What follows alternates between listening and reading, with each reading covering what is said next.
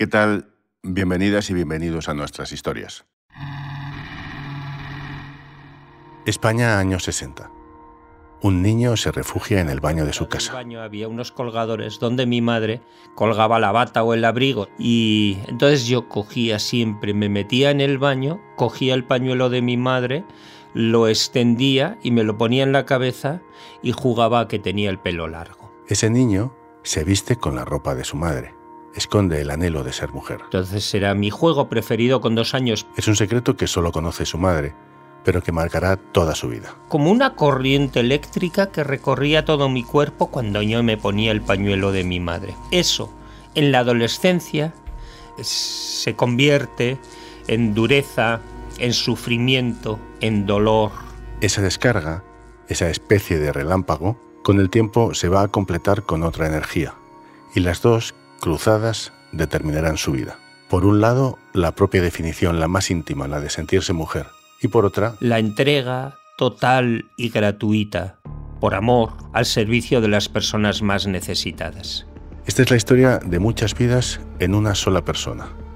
Militante desde la juventud, familia católica, creyente, la protagonista de esta historia ha retado a la muerte en el fuego cruzado entre guerrillas y ejércitos, ha vivido a medio camino entre América y Europa, ha hecho viajes de ida y vuelta dentro y fuera, siempre fiel a su fe y siempre con una misión clara. Solo puede ser por amor, porque es la fuerza necesaria para poder afrontar esa entrega total. Y al mismo tiempo que ha demostrado su valentía en tantos campos de batalla, también ha enfrentado su propia guerra interior. Yo era una mujer, pero el mundo no lo sabía. La historia, la batalla de Alicia Izal Elorz, una vida dedicada a la liberación.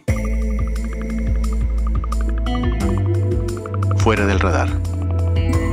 Historias más allá de la noticia. En este episodio, Alicia siempre estaba ahí. Alicia Izal Elorz nació en 1959 en una familia católica y militante de izquierdas. Cuando la bautizaron, le ponen el nombre que le ha acompañado durante muchos años, Rodolfo.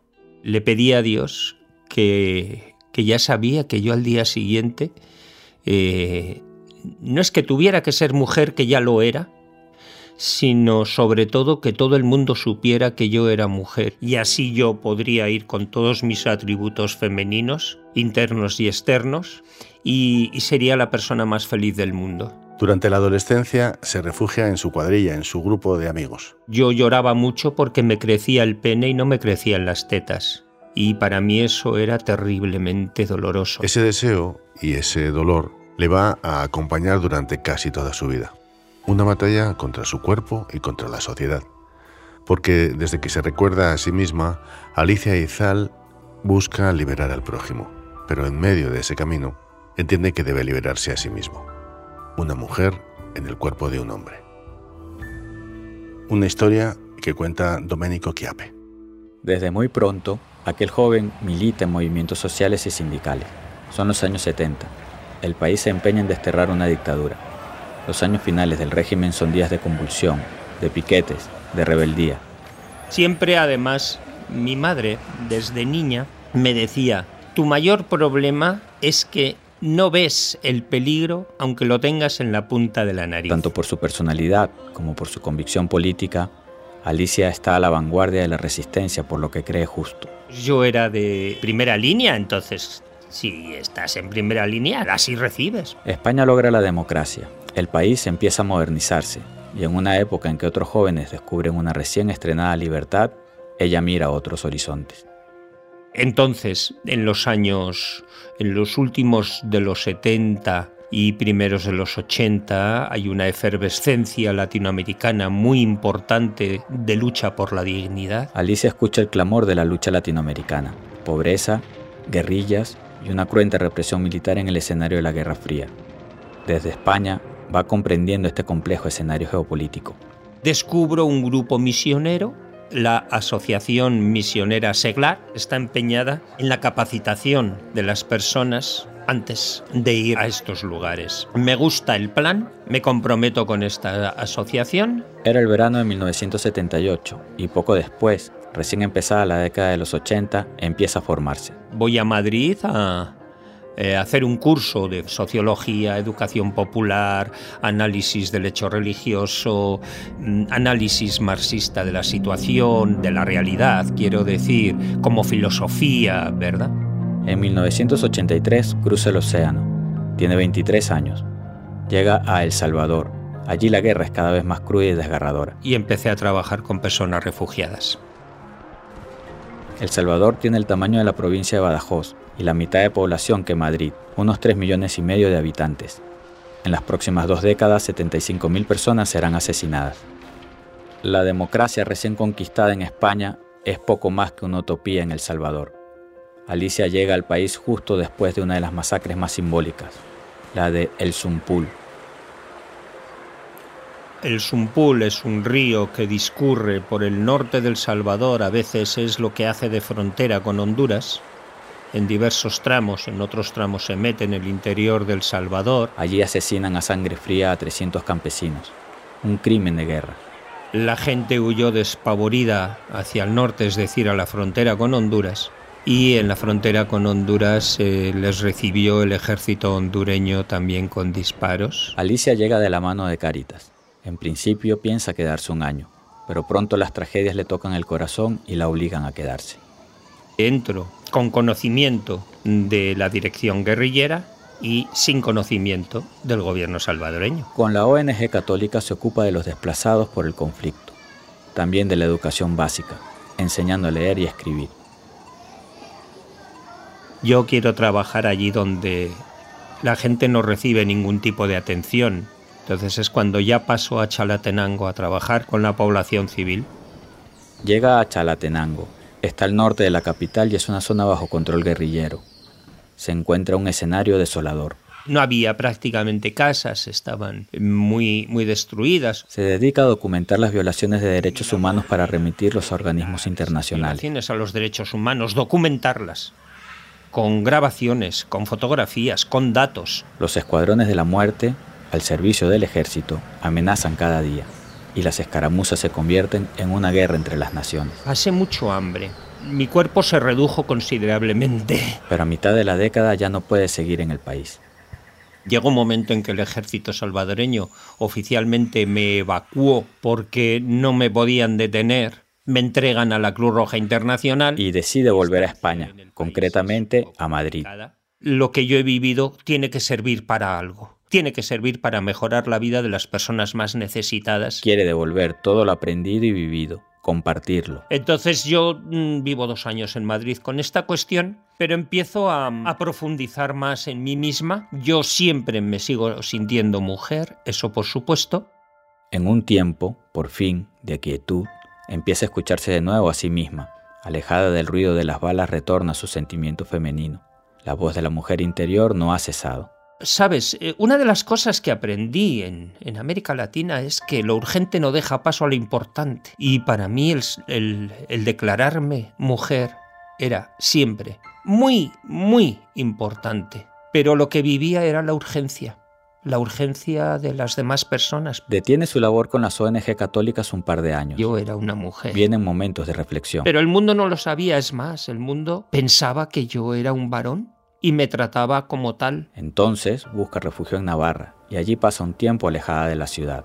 Incluso estuve unos cuantos meses viviendo en un pueblo en Navarra con seis habitantes. En esos meses yo era la séptima habitante. Y toma una decisión. Y ahí es donde opto por el sacerdocio. De nuevo acalla esa mujer que grita en el sosiego. Está allí, pero otra vez hay algo más urgente. La violencia insoportable contra los inocentes está en su retina. Otra emergencia. O sea, yo me enamoro del proyecto de Dios para el ser humano y decido comprometerme con ello. Pero todo eso ha surgido desde América Latina y entonces quiero ir a América Latina.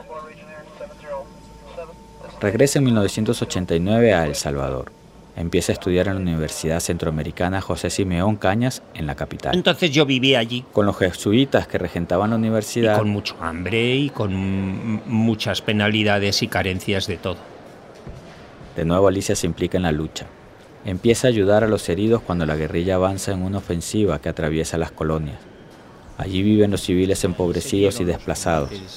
El ejército contraataca. Eh, fuimos rescatando eh, de las zonas de combate cuerpos heridos y cuerpos muertos. Los enfrentamientos son casa por casa. Yo pues con bandera blanca en, en medio de los fusiles rescatando gente. Y bueno, fue aquello fue muy duro. En esa ofensiva de 1989 a la capital San Salvador, el ejército asesina a sus profesores de la Escuela de la Teología de la Liberación, Ignacio Ayacuría y otros cuatro jesuitas españoles. Un caso con repercusiones internacionales que sigue abierto en tres países. Yo, por ser persona de Euskal Herria, pues eh, con la pelota siempre he tenido una gran vinculación. Y entonces allí tenían un frontón, pero es que Yacuría y sus compañeros jugaban a pelota dos o tres días por semana. Además de profesores, también eran sus amigos. Eh, siempre iban cuatro, jugaban con palas. Entonces cuando les faltaba alguien me llamaban. Aquellos jesuitas fueron asesinados a sangre fría por el ejército salvadoreño, junto a dos mujeres que trabajaban en la universidad. El caso se juzgó hace unos meses, tres décadas después, en la Audiencia Nacional. Y Alicia tiene que huir. Es 1990. En lugar de regresar a España, elige México. ¿Por qué? Mi gran anhelo era eh, trabajar con las comunidades indígenas en Chiapas. A través de sus contactos con los misioneros de la zona, llega a la diócesis de San Cristóbal de las Casas. Se establece en Sabanilla, en la provincia de Chiapas, al suroeste del país. Hablamos de unas 20 aldeas repartidas por los montes, unos 16.000 habitantes, un noventa y tantos por ciento de indigenismo. Aprende el idioma, el chol, y empieza a desarrollar su labor pastoral. Pues voy aprendiendo sus costumbres, su comportamiento, su cultura, su manera de vida. En esos momentos, México, azotado por el narcotráfico, la corrupción y la pobreza, se prepara para poner en marcha un tratado de libre comercio con Estados Unidos. El acuerdo amenaza con profundizar las desigualdades. Entonces, un grupo de rebeldes declara la guerra al gobierno. Es el Ejército Zapatista de Liberación Nacional. Un movimiento de insurrección de nuestra organización que se llama Ejército Zapatista de Liberación Nacional. Su líder es un enmascarado que se hace llamar subcomandante Marcos. Su rostro velado, su tez blanca, su afición a la pipa y a la literatura despiertan los rumores. La población indígena chapaneca padece 15.000 muertos al año. Eso es tanto como, como lo de la guerra del Salvador. Esta es una de las primeras intervenciones del subcomandante Marcos. Está en San Cristóbal de las Casas, donde vive Alicia donde en modo asambleario se decide declarar la guerra. Por lo tanto, el párroco de Sabanilla, que era yo, pues entonces es dirigente guerrillero. Esta coincidencia, el lugar, el espacio, hace que caiga sobre Alicia una sospecha. La inteligencia mexicana cree haber descubierto a este personaje en su red. Entonces, eh, según esa inteligencia mexicana, yo era eh, el Marcos, el tercer Marcos, que eh, se encargaba de las relaciones internacionales especialmente con ETA por ser vasco. Es el gobierno quien difunde esta información y los medios oficialistas se hacen eco. Lo soltaban así públicamente en sus periódicos. Un año después ya estaba descartado que Alicia fuese un líder guerrillero, pero el ejército mexicano la detiene. Paran el carro, eh, se acercan unas personas y me dicen, ¿es usted el párroco de Sabanilla? Y les digo, sí, eh, ¿qué pasa? La arrestan sin cargos. En un informe de Human Rights Watch se recoge que se le acusa sin pruebas de armar a la gente, invadir tierras e inmiscuirse en la política. Y yo saco la cabeza y digo y empiezo a gritar, "Avisen que me llevan, avisen que me llevan." Se queda incomunicada. De vuelta a España en 1995, la iglesia la envía a Pamplona, le asignan un trabajo de párroco en un par de pueblos. En el Estado español, con lo puesto, una mano delante y otra detrás.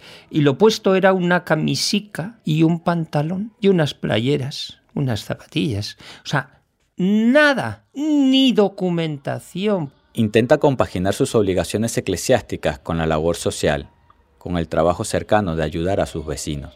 La liberación que defendía para los otros, en otras latitudes y distinta problemática, le alcanza también en el interior de su persona. Mi necesidad, mi verdad, el desarrollo de mi yo interior, pues quedaba postergado mientras soy nómada. Cuando dejo de ser nómada y soy sedentaria, mi necesidad interior surge como un torrente imposible de pararlo. Otra vez, Alicia desea salir al exterior, vivir en libertad, aunque todavía vista los hábitos. La niña que se adornaba con ropas de mujer, que soñaba con tener el pelo largo y otro cuerpo, vuelve a jugar con los pañuelos de mi madre, ponérmelos en la cabeza y jugar a que tenía el pelo largo, porque el pelo largo era una clara eh, muestra de que era una niña. Las niñas llevaban el pelo largo y a los niños nos llevaban siempre a cortar el pelo y el pelo bien cortico. Porque el deseo, la desazón interior nunca desapareció. De las maneras y es cuando empiezo a darme cuenta de que es mi momento, de que tengo que atender también a mi yo interior y empiezo a informarme de lo que significa la transexualidad. Después de trincheras y detenciones, Alicia, todavía en el cuerpo de un hombre, se va a sumergir en otra batalla va a militar en movimientos LGTBI y se va a vestir de mujer en sitios donde nadie la puede reconocer. Y va a llevar la rebelión contra el orden social de su entorno, hasta enfrentarse a las personas más queridas pero que no quieren entenderla. Y llegará el amor. Enseguida continuamos con la historia.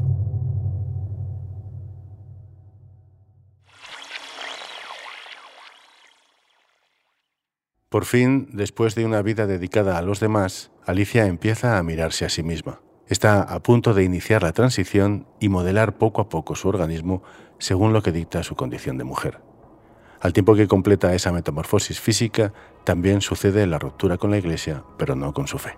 Soy perseguida, sigo viviendo de alguna manera en clandestinidad, mandan mm, vigilar mis pasos y, y mis homilías va a ser una lenta separación de cinco años que empieza en 1995. Luego también vendrá la ruptura con las personas más cercanas. Pero primero... En 2001 opto por dejar el sacerdocio porque no estoy a gusto en mi iglesia. Continúa Domenico Chiape. Ya como seglar, nuestra protagonista, de fe católica y vocación de servicio, se sumerge en una nueva batalla. Está empezando el nuevo siglo, pero todavía el travestismo es un tabú social.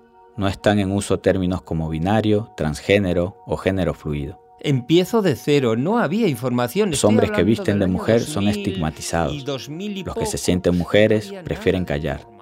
Se abren grietas en la forma de pensar de la mayoría de las personas, pero muy lentamente. Todo esto empieza a fluir de una manera mucho más importante. Voy conociendo el tema, buscando información. La indagación de Alicia la lleva a conocer personas y asociaciones. En Pamplona había, hay todavía una asociación que se llama Catalingorri y entonces eh, me acerco. Comprende qué sucede en su interior, qué le ocurre desde que tiene memoria. Es un punto de inflexión, de avance, de recorrido, de abrir puertas al conocimiento, a las vivencias y a ir descubriendo mi yo interior. Una larga travesía. Y es un proceso de años en el que yo voy informándome, viendo, comprometiéndome. Aparece una palabra, un concepto, una posibilidad clínica, una esperanza con una ley recién aprobada que permite el proceso trans en la sanidad pública del lugar donde vive. Antes de hacer la transición, quiero disfrutar de el ir adquiriendo el conocimiento de lo que me pasa. Es un proceso introspectivo en el que Alicia se plantea preguntas existenciales. Pero ¿qué tiene que ver todo esto con la humanidad? Se siente acompañada, comprendida, desde aquellos años de juventud en que simulaba una masculinidad que le era ajena. Cuando eres adolescente y tienes que adaptarte al medio en el que vives, en el que estás, y tienes que ser eh, una pieza más de esa maquinaria, porque fuera de esa eh, eh, cadena no hay no hay posibilidad de vida, de relaciones. Cuando eres adolescente, y estoy hablando de los años 60-70, no había redes sociales, ni móviles, ni ordenadores, ni, ni internet, ni, ni, nada por el estilo. Hasta los nuevos tiempos. Ya no soy un caso único. Ahí va. Si hay más gente como yo. Es más, hay mucha gente como yo y distinta a mí con mi mismo sufrimiento. ¡Wow! ¡Qué descubrimiento! Mismo sufrimiento, diversidad, de sentimientos. Alicia no duda. Completa la rebelión contra lo socialmente correcto, contra lo sexualmente establecido, pero se cobija con la clandestinidad. Lo vives a escondidas. Pero es que además, eh, según la educación recibida, es pecado, es locura social, es comportamiento inadecuado, es vergüenza familiar. Los primeros años asume su identidad trans en lugares donde no la conoce, de noche, en las sombras. Luego, también de día, mostrándose en público, pero todavía con temor a los suyos, a los que no debían aún saber el secreto de su vida. Como si avanzara en un mapa del tesoro, punto por punto, atravesando la geografía, Alicia se va acercando a su entorno. Mi apariencia no era tan femenina como es hoy. Claro, estaba sin hormonar y, y todo era más postizo. También se va enfrentando a las miradas familiares, de las que se ha guardado durante años, frente a las que ha simulado. Yo no sentía vergüenza, pero necesitaba protegerme. En 2011 Alicia comienza la transición biológica a mujer con un tratamiento hormonal, después de una década como activista LGTBI. Mi transición también ha producido vida porque ha sido ejemplo. He sido la primera persona en Navarra que ha asumido esta condición y que fui paciente de la unidad de salud. Entonces, he abierto puertas a montones. El tratamiento hormonal anula la testosterona, produce cambios en el cuerpo. Tienes volúmenes diferentes. Eso hace que incluso te choques con las esquinas. Va cambiando eh, eh, muchas cosas. Eso implica que Alicia, por primera vez, se siente vulnerable. Ni con las bombas, ni con los disparos, ni con el secuestro y la desaparición en México. Yo nunca me había sentido realmente vulnerable, conscientemente. Ya se había enfrentado al mundo exterior, ahora faltaba su propio universo. Cuando yo comuniqué a mi familia mi condición, les dije, os tengo que dar una buena noticia. Para mí es una buena noticia. Ya sé lo que he sentido toda mi vida y lo voy a vivir. Felicitarme porque lo voy a vivir. No fue esa la reacción de mi familia, fue contraria. Hay personas amadas, muy queridas, que se alejan. Otras, sin embargo, apuntalan su decisión. No se mueven de su lado. Y mi pareja Yone fue la persona que me acompañó. Yone ha sido muy importante para mí, ha sido vital. Con casi 60 años y una década de, transición, Alicia da un paso más en 2019 y se somete a la vaginoplastia, el cambio de sexo quirúrgico. La vaginoplastia para mí es como una guinda en el pastel. Y yo he conseguido por fin tener una vagina y dejar de tener pene y testículos. Pues para mí era importante. Cuando yo empecé la transición ni siquiera lo había pensado. No, entonces no es que no era importante, es que no estaba ni pensado. Después se convirtió en algo importantísimo. Al fin, Alicia despierta convertida en mujer, como si hubiera sucedido el milagro que pedía en la juventud. Su vida, repleta de capítulos extraordinarios, da un nuevo giro. Yo considero haber vivido mi vida como un camino de liberación personal y social. Pero es que la liberación, como la utopía, no es una meta, es un camino. En 2020, Alicia aprobó unas oposiciones como sanitaria. El camino efectivamente retorna al servicio del prójimo. Ahora mismo trabaja en una residencia pública para personas mayores y también regenta un centro cultural. Siempre fue mi vocación los cuidados. Siempre fui una persona... La gente que me conoce pues dice que soy una persona tierna, muy tierna. Qué ternura, me suelen decir. Aunque su corazón revolucionario sigue latiendo. Estamos trabajando la necesidad de que las personas mayores cuando lleguen a una residencia, no vuelvan a meterse en el armario. Que muchas de ellas se ven obligadas por presión social. En ninguna residencia se reconoce la presencia de personas homosexuales. Gracias Alicia por compartir la historia. Gracias Doménico. En España fue aprobada en Consejo de Ministros una ley para garantizar los derechos de las personas trans todavía no ha sido registrada en el Congreso para su debate. Aunque no existen datos concretos, a partir de datos sanitarios se estima que hay unas 10.000 personas trans en España, de las que dos terceras partes son mujeres trans. Esta es otra de las historias de Fuera del Radar. un podcast de periodismo narrativo que se mueve más allá de la noticia. Soy José Ángel Esteban. Gracias por escuchar. Esta historia ha sido escrita e investigada por Domenico Chiape. Fuera del radar es un podcast narrativo desarrollado por los periodistas de las cabeceras regionales del Grupo Vocento. La edición y coordinación general es de Andrea Morán, la producción sonora de Rodrigo Ortiz de Zárate con la ayuda de Íñigo Martín Ciordia y la dirección y producción ejecutiva es de José Ángel Esteban.